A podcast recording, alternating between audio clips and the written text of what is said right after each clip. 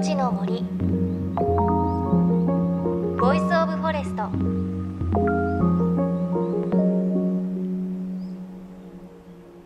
おはようございます。高橋真理恵です。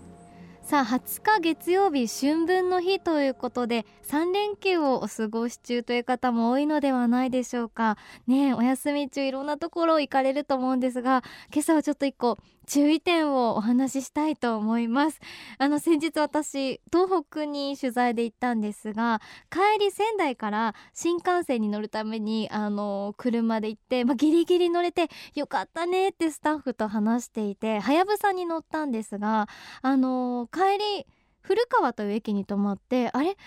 仙台の次って大宮じゃなかったっけ？と思ってスタッフに「あ帰りは古川泊まるんだね」っていう話をしたらちょっとスタッフがびっくりした顔してねちょっと前の方を覗いたり後ろをキョロキョロしてあのニコニコしながらすごく言いづらいんだけど俺ら盛岡行きに乗ってるって言ったんですね。もう あの衝撃はなくてですねえー、って言った瞬間にも古川でもドアは閉まって次の栗駒高原まで 連れて行かれまして、まあ、栗駒高原で降りてあの駅員の方にお話ししたらもう笑顔で「次乗ってください」みたいなこと言われて次が40分後とかでもうそれが夜のだいたい9時過ぎてましたねとかだったんですけれどで帰りに山彦に乗ったんですがそれが最終で東京駅に着いたのは、まあ、日付変わるギリギリぐらいだったんですけれどよくね電車で逆に乗っちゃうことあると思うんですけど電車と新幹線では心のダメージが本当に違うので皆さんあのご旅行される方とか今日はぜひね行き先ちゃんとチェックして乗っていただきたいと思います。本当にダメージ受けないように旅行行ってきてください。さあ何の話だっていう感じなんですが。JFN38 局を結んでお送りします。命の森 Voice of Forest。この番組は鎮守の森のプロジェクトをはじめ全国に広がる植林活動や自然保護の取り組みにスポットを当てるプログラムです。各分野の森の賢人たちの声に耳を傾け森と共存する生き方考えていきます。さあ今週も東北宮城県東松島市の奥松島縄文村歴史資料館のレポートです。日本最大級の貝塚をはじめ縄文時代の遺跡が数多く残る土地東松島。先週はその貝塚の多くが海のそばではなく一段高い大地のそばにあるという話でした。そしてそれら貝塚は6年前の津波で流されることはなかったということもお届けしました。過去東北を何度も襲ったという津波。この地域に残るその大昔の痕跡と貝塚を調べることでまだまだ私たちは学ぶことが多くあるといいます。資料館の館長菅原弘樹さんのお話です。津波が来ないに一段高いところとか、ちょっと高いところに貝塚を作るっていうのは松島だけに限ったことですか？ではないですね。あの今回その震災後太平洋側に貝塚ずっと東北地方あるんですけどもそれを調べてみると今回津波が及んだ貝塚ってないんですよね。ですからそれは縄文人が海と山の生活をする上でその海よりも一段高い大地の上に住んでいるとそういう住まい方が、まあ、今回震災には合わなかったというようなことなんだと思うんですね。里浜の発掘した時にやはりその低いところで津波の痕跡、えー、と4600年前と3500年ぐらい前に津波が来たっていうのを確認してるんですね。ですから当然縄文人が住んだところに自分らは住んでるんだってことは知っていてもなんでかなっていうのは分かってなかったわけですよね。今回4つの浜のうちその海辺の3つの浜が流されて自分たちだけが助かったっていうのはあそれでうちの浜だけは他の浜とそういえば立地が違うよなあ縄文人がここに住んでて貝塚があって自分たちのその家があって今回こんなことになって改めてああそういうことなんだっていうふうに言ってますよね。ここの里浜の人たちはおそらくずっと縄文からつながるんだと思うんですけどもで他の3つの浜にはそういったずっと安定して住むような村って作られなかったみたいなんですよ。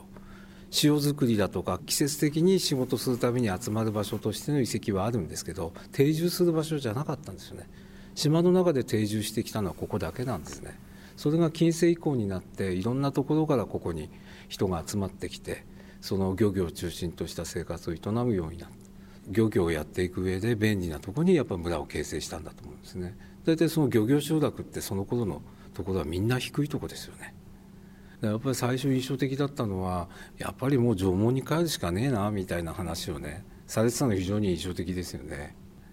だから大きく今回の震災で思ったことは自分たちの住んでる場所がどういうとこか。縄文人はちゃんとそういうのを意識,、まあ、意識して、え高いところに住んで安全な生活を送ってきたと。やっぱりそれは学ばなきゃいけないと思うんですよね。だから自分たちはもっと縄文人以上に情報を持ってるわけですからここは危ない土地だって分かってるところに住んじゃいけないんですよね。それがあれば地形的なこともつながるし伝わるしでその災害の歴史も絶対伝わるんだと思うんですね。うん本当にね縄文人からの知識学ぶことたくさんありますよねちなみにその他の貝塚もつぶさに確認をするとさらに内陸へ20キロ30キロ離れたところにも貝塚があってそれは当時の人々が内陸に住んでいたということではなくてかつてはそこまで海だったということを表しているんだそうです。関東でも埼玉県の大宮や群馬で貝塚があるそうでつまりはそんな内陸まで海だったということなんです。でそれが川から運ばれた土の堆積で陸地になっていって陸地が海側へと広がっていくと、まあ、人々はさらに海に近いところで塩田をやったり生活をするようになっていったということなんですね。でさらに東松島里浜の縄文人は栗林を管理していたという話ありましたがこの地域のもともとの植物を調べることでここで暮らしてきた人々の生活スタイルがより鮮明になってくるといいます。えーと、宮戸島は非常にあの地形が入り組んで複雑なんですよね。でその植生その木、えー、なんかを見ても、えー、縄文時代での山桜が咲いてたりとかで、まあ、松って非常に松島って有名ですよねでもあの松は実は新しいんですよね調べてみると。で平安時代今から1,000年ぐらい前の時期にここの松島湾って塩作りが非常に盛んになるんですね。でそれは陸奥多賀城っていう役所の仕事として塩作りをやってた時期があるんですよ。だたくさんの人が動員されてやってたんですけれども塩を作るのに必要なのは海水が一つありますよねあと煮詰める土器ですよねあともう一つ重要なものがあるんですよ薪なんですね木なんですよ、えー、木。そうすると浜という浜で海水煮詰めて塩を作るんですけどそうすると周りの木を伐採していくんですね。でそれを焚き木にするんですよ、えー、でそうするとハゲ山になりますよね伊豆で。そうすると今度隣の浜に移動していくんですね。それで塩作りやってるうちに松島湾のあの島中の海に面したところの木はほとんどなくなったんですねでこれだけ潮があってで松島湾っていうのは土壌が土が黒い土がないんですよ。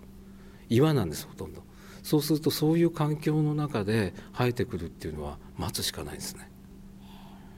で植生の花粉を調べていくとちょうどその頃に花粉が変わるんですね。それまでは桜だったり欅だったりあの奈良だったりそういった植生だったのが塩作りを境にして、えー、松に変わっていくんですね。そういうふうにそのあの松島は植生って変わっていってるんですけどもここの宮戸島里浜の周辺に関しては、まあ、縄文時代栗っていう話しましたけれどもその後欅だったり奈良だったりそういった木がこの島の植生の中心になっていくんですね。でその木っていうのは人々が生活していく中でその薪に使えたりとかそれずっとその戦後すぐぐらいの時期まではこの山々がそう生活していく上でエネルギー源として大事だったんですよね。それがまあこの島の生活を支えてた一面でもあるんですよね。東松島をはじめ松島というとやはり松の木というね風景から生まれた地名ですがお話聞いてるとね松の木が生えてきたのはつい最近まあ平安時代以降の話だったということでじゃあそれ以前ってきっと松島って呼ばれてなかったのかなって考えるとなんて呼ばれてたんだろうっていう感じがしますよね。欅とか奈良っておっしゃってたから。ね欅島とか奈良島？なんかそんな感じだったんですかね。さあそして最後にこの土地に残る大昔の人々の生活の名残を見て奥松島縄文村歴史資料館菅原館長が思うことを伺いました。いろいろありますけどね。だやっぱさっきのフグを食べてたとかね。フグ食べる時縄文人に感謝しないといけない、うん、そういうねあのウニだってそうですし。あと道具作りなんかも見ても結構あこここだわってるなとか。で壊れた道具なんかもね釣り針せっかくこう作ってね折れるじゃないですか。そうするとこの先の部分だけくっつけるんですよ。そうするとアドオンアルファじゃないですけど当時の接着剤ってアスファルトなんですよ。天然アスファルト温めるとドロドロになるんですけどもそれをこうくっつけますよね。それだけでは取れるんでそうするとくっつけたところにこう溝を切ってやってたすきがけのようにこう糸をこう配ってやってるっていうのを上に展示したんですけどね。あ縄文人も女考えること一緒なんだみたいなね。だからなんとか縄文人なんて壊れたらすぐつけあの捨ててすぐ新しいもの作るイメージがあるんですけどそうじゃないんですよね。あれですね。もったいない文化みたいな。いや本当そうですよ。いやでももったいないって感覚はないんですよね。当然なんで。エコとか。そんな言い始めたの最近ですよね。そうでエコな生活が当然だったんで。あえてエコなんていう必要何もないんですよね。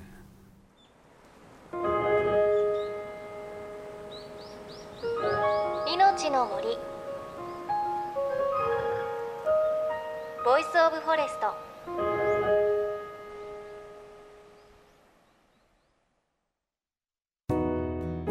JFN38 局では東日本大震災で被災した沿岸部に津波から命を守る森の防潮堤を作る鎮守の森のプロジェクトを支援する募金を受け付けています。この命を守る森づくりに取り組んでいる AIU 損害保険株式会社では中小企業を災害や事故から守る損害保険のラインナップビジネスガードを提供。AIU では法人会納税協会会員からのビジネスガード新規契約企業1社に対しどんぐりの苗木1本を植樹する活動を行い被災地の復興全国の防災減災に取り組んでいます。詳しくは番組のブログをご覧ください。命の森 Voice of Forest。今朝は宮城県東松島市奥松島縄文村歴史資料館からのレポートをお届けしました。最後にお話ありましたが壊れた釣り針を直したものが展示されていたんですがあの黒い天然のアスファルトで固めてこうロープも巻いてあってもうすごく器用だなっていう感じがしたんですよね。すごい驚きました。あとお話に出てきた宮戸島という場所ですね。今はあの陸続きになっているんですが昔の地図を見てみると海でさらにそこ大きい船が通っていたそうなんですよね。ただ今あの陸続きなので、まあ、人々はもちろん海に近づいて生活をして、ね、小学校があったりしたということでね、やっぱりこういう話を聞くと、ね、私たち本当に菅原さんもおっしゃってましたが縄文人以上の情報もね持っているはずなのでこういった縄文人が残したこういった痕跡から学ばなきゃいけないこともありますし